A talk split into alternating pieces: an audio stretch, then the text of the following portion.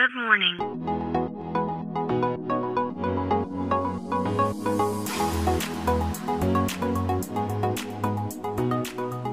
Bom dia, Califórnia. Bom dia, Brasil.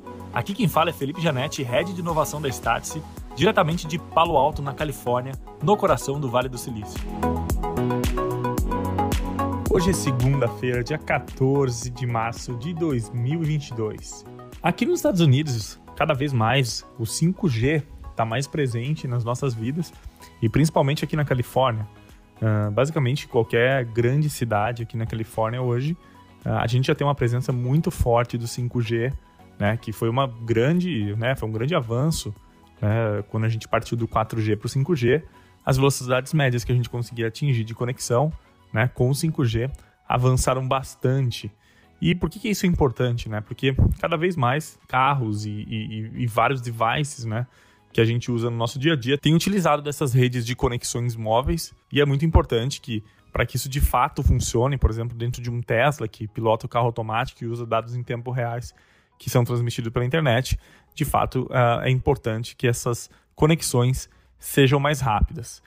Uh, mas agora com o 5G ainda ganhando espaço né, e, não, e não estando disponível em todos os locais aqui nos Estados Unidos e nem do mundo, já se começa a falar da, da tecnologia do 6G, né, que seria aí o maior avanço já visto né, em, em, em conexões né, de alta velocidade. Uh, esse seria o maior avanço. E aí saiu, né, ontem, saiu uma reportagem né, enorme no Wall Street Journal trazendo o que, que seriam esses avanços. Não se falou muito do que seria né, de avanços de velocidade, mas o que se fala muito dessa tecnologia de 6G ah, seria a disponibilidade dela em qualquer lugar. Com as tecnologias que a gente tem hoje de rede móvel, né, desde o início, a gente tem muitas limitações uh, em termos de antena, distribuição de sinal, e quase 40% do planeta Terra ainda não tem uh, alguma conexão com a internet.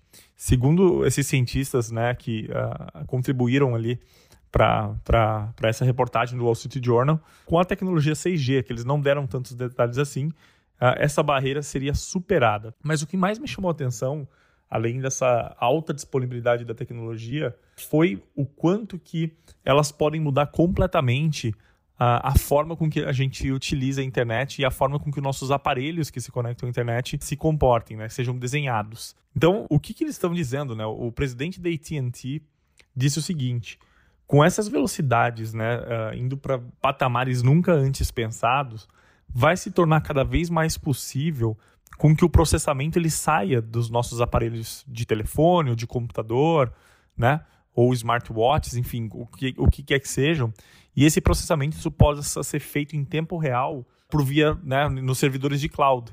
Então, basicamente, nossos telefones poderiam ter muito menos poder de processamento, né? Então, todo esse ganho que a gente foi tendo ao longo dos uh, últimos anos de processamento dentro do aparelho, ele poderia uh, uh, diminuir bastante, porque todo esse processamento vai ser feito em nuvem, né? e com essas altíssimas velocidades de conexão, isso pode trazer a performance do nosso aparelho em tempo real.